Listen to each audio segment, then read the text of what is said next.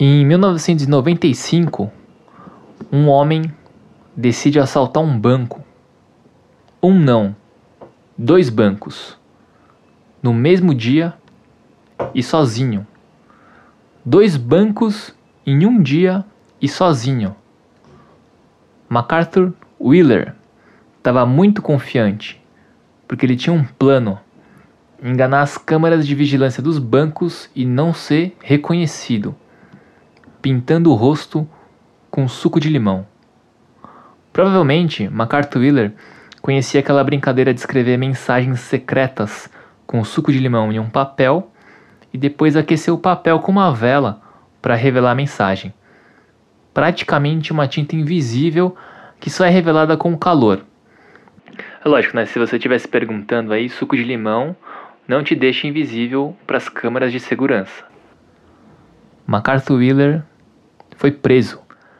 Hoje o assunto é autopercepção, conhecimento, impostores e saúde pública. Meu nome é Alexandre Sato e esse é o Radar 82.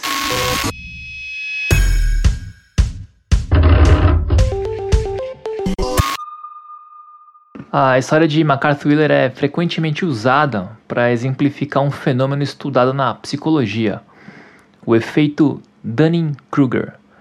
O efeito Dunning-Kruger é uma autopercepção errada sobre o próprio conhecimento ou sobre as próprias habilidades. O estudo foi conduzido por dois psicólogos de sobrenome Dunning e outro Kruger. E o que é o efeito? É quando alguém tem a falsa percepção de superioridade, que vem da própria inabilidade de reconhecer a própria falta de habilidades. Em outras palavras, é quando os que sabem de menos pensam que sabem de mais, ou quando o incompetente tem a segurança e a confiança de um supermestre. E funciona mais ou menos assim. Vamos supor que você está aprendendo aí uma língua nova, sei lá, japonês. Aí depois de um ano você partiu de zero conhecimento sobre essa língua para algum pouco conhecimento. Só que como você partiu do zero para alguma coisa e tudo é muito novo e tal, você pode ter a sensação que você não só entende da língua, mas também da cultura, dos valores da população japonês, enfim, as paradas todas que você já é quase um nativo. É como se você conhecesse alguma coisa, mas não tão bem o suficiente para perceber a complexidade do que você está estudando e o quão ignorante você é. Aí tem até um gráfico muitíssimo famoso que descreve isso.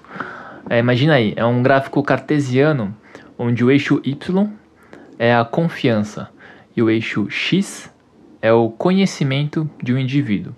Então é confiança e conhecimento. Se você digitar efeito Dunning-Kruger no Google e ver as imagens, você vai encontrar. No gráfico, você vai ver que conforme você acumula conhecimento, e passa desse momento de achar que sabe demais, você chega em uma outra fase de aprendizado. É o momento onde você estudou o suficiente para entender a complexidade do assunto e percebe que, apesar de você saber muito mais do que a média das pessoas, você ainda sabe pouco perto do todo. É mais ou menos quando você entende o tamanho da sua ignorância. Uma ressalva um pouco irônica, né? Eu não sei se vocês perceberam ao longo desses três meses de podcast, mas eu não sou psicólogo e logo eu conheço muito pouco sobre o fenômeno Dunning-Kruger. Mas já tô aqui falando várias paradas sobre o efeito e sobre o efeito. Outra história. Castelo é o sobrenome de um antigo e muito bem-sucedido diplomata do Brasil do início do século XX, que teve uma carreira bem-sucedida aproveitando a ignorância dos seus pares, porque Castelo fingia saber sobre um assunto que quase ninguém sabia. Virtualmente ninguém sabia no Brasil. Castelo fingiu que era especialista em uma língua que pouquíssima gente falava no mundo no início do século XX. Uma língua de uma ilha da Indonésia chamada Java. Castelo falava javanês. E a partir desse buraco entre saber pouco contra saber nada, Castelo foi diplomata, escreveu livros, participou de vários congressos em Paris, em Turim, em Berlim e passou seis anos como diplomata em Havana, em Cuba. Tudo isso enganando quem não sabia falar javanês. Essa história é um conto. O Homem que Sabia Javanês é um conto do Lima Barreto. E aqui para o nosso podcast ele fala sobre a figura do impostor, sobre aquele que se aproveita da ignorância dos outros para enganar e tirar proveito disso. Agora imagina no nosso contexto de pandemia.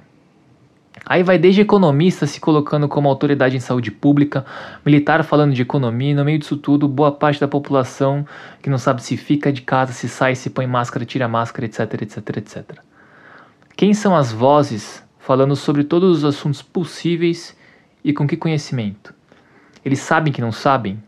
Eles suspeitam que eles podem estar errados? Então, esse é o traje que somente os inteligentes podem ver, não? é? Exatamente, Majestade. Hum. Vossa Alteza imagina quanto ele pode ser útil? Útil? Claro. Assim se sabe quem é burro e quem é inteligente. É verdade. Uhum. Qualquer burro que não possa ver, eu já vou saber que é tonto. Claro, claro. Mas eu vejo, hein? É evidente, Majestade, evidente. Não, e se o caso houvesse alguma dúvida? Imagina. Diga uma coisa, você pode ver? Eu? Bom, acho que depois desse tempo todo de pandemia, vocês ficaram sabendo, relembraram que a gripe espanhola matou pelo menos 15 milhões de pessoas no mundo em dois anos, de 1918 a 1920. Uma dessas pessoas foi o presidente do Brasil na época, Rodrigues Alves, no seu segundo mandato como presidente.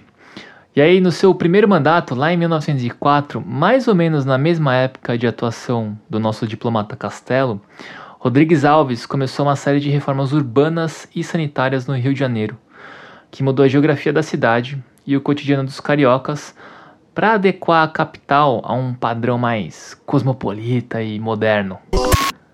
E aí isso vai desde recolher a população sem teto e enfiar em um buraco onde ninguém visse, proibir camelô e até proibir a molecada de soltar pipa.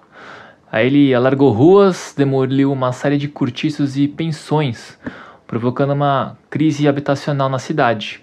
E a população pobre foi removida de onde eles moravam e pressionada pelo valor do aluguel que ficou mais caro, tiveram que ocupar os morros do rio. Junto com esse contexto e reforma, veio também a solução para os problemas de saúde pública do Rio de Janeiro. O rio sofria de peste bubônica, febre amarela e varíola. Para aproveitar e resolver já tudo isso, higienizar geral, veio também o projeto de saneamento encabeçado pelo Oswaldo Cruz, o médico epidemiologista e bacteriologista famoso. Uma das medidas aí em conjunto com a saúde, o governo, os médicos, o Supremo, com tudo, foi a vacina obrigatória contra a varíola, que era basicamente vacinar todo mundo à força, entrar em casa mesmo e dar vacina, vira bunda aí e toma-lhe agulha. Aí bota nesse saco todo, escravidão recém-abolida e não tava tudo aquilo que as pessoas esperavam, uma república meia boca proclamada por militar, população sendo tratada que nem bicho, várias reformas da cidade excluindo, instabilidade política, tudo muito zoado. Ninguém curtiu esse lance de vacina e estourou uma revolta popular, a revolta da vacina. Aí, para encurtar a história, teve confronto com a polícia, com o exército, gente presa, gente morta e uma tentativa de golpe fracassado. O bagulho foi doideira. O que a revolta da vacina tem a ver com tudo isso e por que eu lembrei dela? Bom, além de ser uma questão de saúde pública, é que no final do conto do Lima Barreto, o diplomata impostor fala que se ele não tivesse tão bem como diplomata, ele gostaria de ser médico bacteriologista.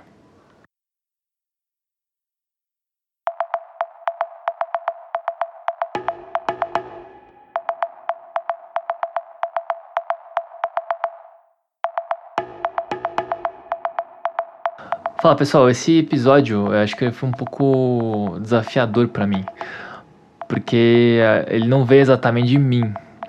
A ideia de falar alguma coisa sobre o efeito Dunning-Kruger é, foi uma sugestão do Jai Lee. Valeu, Jai. É, na semana retrasada, duas semanas atrás, é, lá no Instagram, a gente pediu sugestões de temas é, e o Jai sugeriu esse assunto. Eu nunca tinha ouvido falar desse efeito tal, e eu fiquei muito curioso para saber e topei fazer um episódio e saiu. É, um comentário curioso é que eu falei né, sobre o um, gráfico lá famoso, sobre o efeito Dunning-Kruger, e esse gráfico é também uma manifestação do próprio efeito, porque ele não está no estudo original dos, dos psicólogos. É alguma coisa feita por alguém aí, sei lá quem que fez, caiu na internet. Esse gráfico é muito famoso, assim, sei lá, todo mundo acha que foram os psicólogos que fizeram. Agora um outro áudio aí, ó. Ale, acabei de ouvir seu podcast, eu tô com uma dúvida. Risos. É que quando eu era jovem, eu jogava Mario, só que eu nem sei qual versão que era, acho que era Mario World. E aí eu sei que tinha formas de terminar o jogo em uma hora. Mas eu sempre achei que isso foi programado. Aí eu fiquei com dúvida se você sabe. Se, tipo, se era de propósito ou se não. Era, tipo, um glitch, pelo que eu entendi aí. Que aí as pessoas conseguiam descobrir de alguma forma e passar. Um beijo!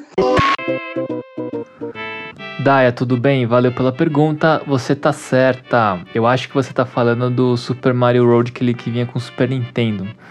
É, a Nintendo colocou esse atalho mesmo. Eu acho que é logo na primeira ou na segunda Casa Mal Assombrada, não lembro.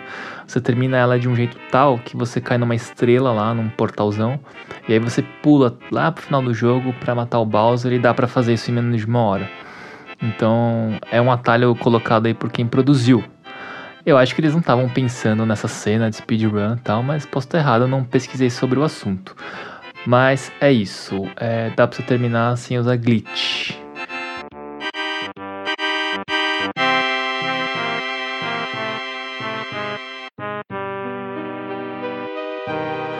Bom, espero ter respondido aí a pergunta da Daya. Se você tiver alguma sugestão, pergunta, manda seu sinal pra gente lá no Instagram, é coletivo.82. A gente vai te ver, vai te ouvir e aprender juntos. Até semana que vem.